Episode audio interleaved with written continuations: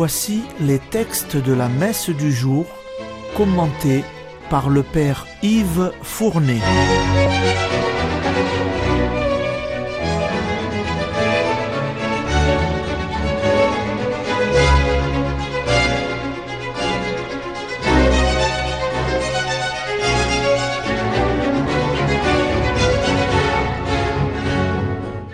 Bonjour, chers auditeurs et auditrices de Radio Maria. Aujourd'hui, c'est le mercredi de la première semaine de carême. Les lectures de ce mercredi de la première semaine de carême sont tirées du livre de Jonas et de l'évangile selon saint Luc. Voici d'abord le sens général liturgique de ce mercredi. Vous savez que le carême est un temps de pénitence et de conversion. La liturgie va nous le rappeler en première lecture à travers l'histoire de la ville païenne de Ninive qui fut appelée par le prophète Jonas à faire pénitence et qui se convertit. Ensuite, dans l'évangile, vous allez entendre Jésus inviter tous les hommes à imiter cet exemple de conversion. Puis, à partir de la reine de Saba qu'il va évoquer ensuite, il va inviter tous les hommes à écouter la sagesse infinie de Dieu qui leur parle par la bouche de Jésus. En conclusion, c'est à travers la vie des baptisés que l'appel du Seigneur continue de retentir dans le monde. Chacun de nous est le prophète envoyé à son frère. La première lecture va donc nous raconter la conversion de la grande ville païenne de Ninive à la parole du prophète Jonas. Tous ses habitants vont l'écouter et se convertir. Écoutez la lecture. Lecture du livre de Jonas. La parole du Seigneur fut adressée à Jonas. Lève-toi, va à Ninive, la grande ville païenne, proclame le message que je te donne pour elle. Jonas se leva et partit pour Ninive, selon la parole du Seigneur. Or, Ninive était une ville extraordinairement grande. Il fallait trois jours pour la traverser. Jonas la parcourut une journée à peine en proclamant. Encore quarante jours, et Ninive sera détruite. Aussitôt les gens de Ninive crurent en Dieu. Ils annoncèrent un jeûne, et tous, du plus grand au plus petit, prirent des vêtements de deuil. La chose arriva jusqu'au roi de Ninive. Il se leva de son trône, quitta son manteau, se couvrit d'un vêtement de deuil, et s'assit sur la cendre. Puis il fit crier dans Ninive ce décret du roi et de ses grands. Hommes et bêtes, gros et petits bétail, ne goûteront à rien, ne mangeront et ne boiront pas. On se couvrira de vêtements de deuil. Hommes et bêtes, on criera vers Dieu de toute sa force. Chacun se détournera de sa conduite mauvaise et de ses actes de violence. Qui sait si Dieu ne se ravisera pas s'il ne reviendra pas de l'ardeur de sa colère? Et alors nous ne périrons pas.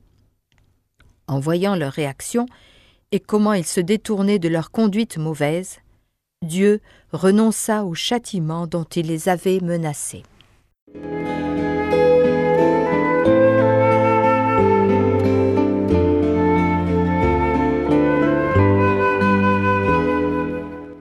Ainsi donc, le prophète Jonas vient d'annoncer à Ninive, la grande ville païenne, le châtiment divin dans quarante jours si elle ne fait pas pénitence.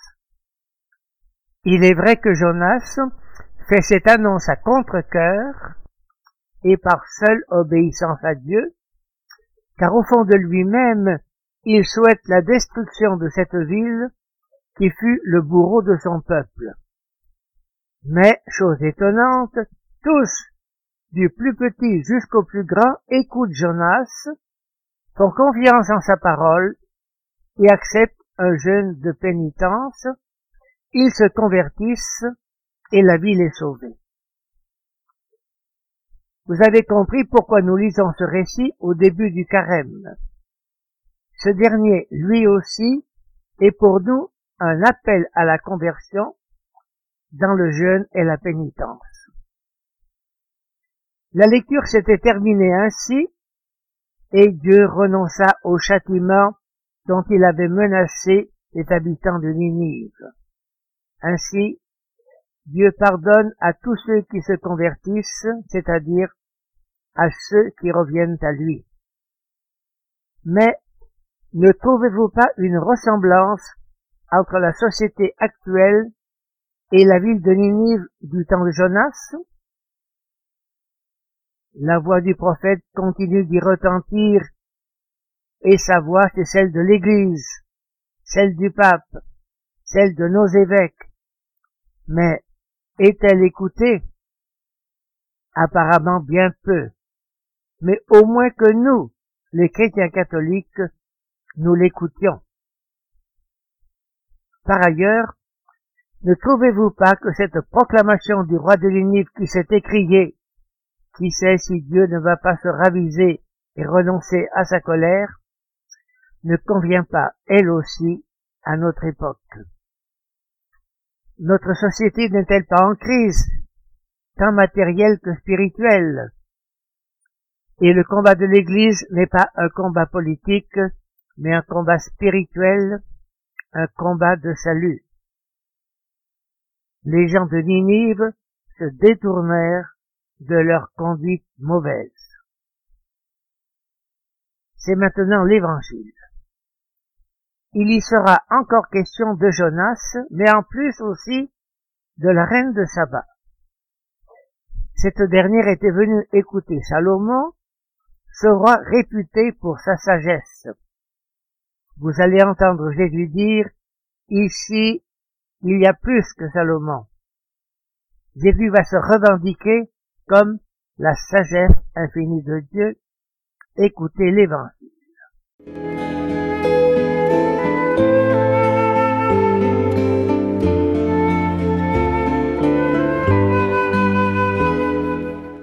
De Jésus-Christ selon Saint Luc. En ce temps-là, comme les foules s'amassaient, Jésus se mit à dire Cette génération est une génération mauvaise. Elle cherche un signe, mais en fait de signe, il ne lui sera donné que le signe de Jonas. Car Jonas a été un signe pour les habitants de Ninive. Il en sera de même avec le Fils de l'homme pour cette génération. Lors du jugement, la reine de Saba se dressera en même temps que les hommes de cette génération, et elle les condamnera. En effet, elle est venue des extrémités de la terre pour écouter la sagesse de Salomon, et il y a ici bien plus que Salomon. Lors du jugement, les habitants de Nénive se lèveront en même temps que cette génération, et ils la condamneront. En effet, ils se sont convertis en réponse à la proclamation faite par Jonas, il y a ici bien plus que Jonas.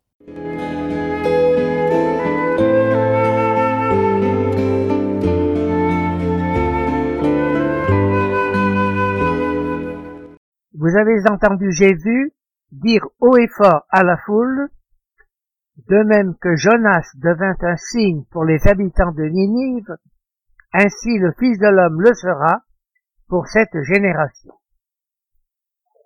Jonas avait été un signe de conversion pour les habitants de Ninive. C'est maintenant Jésus qui est ce signe pour tous les hommes. Et son appel retentit sans cesse à travers le monde. Convertissez-vous et croyez à la bonne nouvelle. Vous avez aussi entendu cet autre appel. Cette génération est une génération mauvaise elle réclame un signe, et il ne lui sera pas donné de signe, sinon celui de Jonas. Ce signe de Jonas était double, celui de la conversion et aussi celui de la résurrection, car Jonas demeura trois jours dans le ventre du monstre marin avant d'en sortir. Aujourd'hui, la liturgie pense au premier signe, celui de la conversion. Car notre génération, comme celle de Ninive, est mauvaise. Mais voilà que devenue athée et donc aveugle de Dieu, elle ne réclame plus de signes, car elle en est bien incapable. Jésus reste pourtant et toujours pour elle le nouveau Jonas, le vrai prophète du salut. Car en dehors de lui, aucun salut n'est possible, ni matériel, ni spirituel. Et son Église ne cesse de le crier, mais tournez-vous donc vers Jésus. Et quelle est de nos jours la nouvelle reine de Saba? Cette dernière était venue des extrémités de la terre pour entendre la sagesse de Salomon. N'est-ce pas l'Église, la nouvelle reine de Saba, elle qui est sans cesse à l'écoute de la sagesse de Dieu pour la répandre dans le monde. Enfin, vous avez entendu Jésus proclamer cette affirmation extraordinaire. Ici, il y a plus que Jonas. Il y a plus que Salomon. Il y a en Jésus la sagesse éternelle de Dieu. Que pendant ce carême, les chrétiens vivent selon l'esprit nouveau du Christ, qui sera le salut du monde. Terminons par la prière de ce mercredi de la première semaine de carême. Regarde Seigneur avec bienveillance ton peuple qui cherche à mieux te servir, tandis qu'en nous imposant nos privations, nous maîtrisons notre corps, permet qu'en agissant selon le bien, nous obtenions un esprit nouveau par Jésus-Christ. Amen.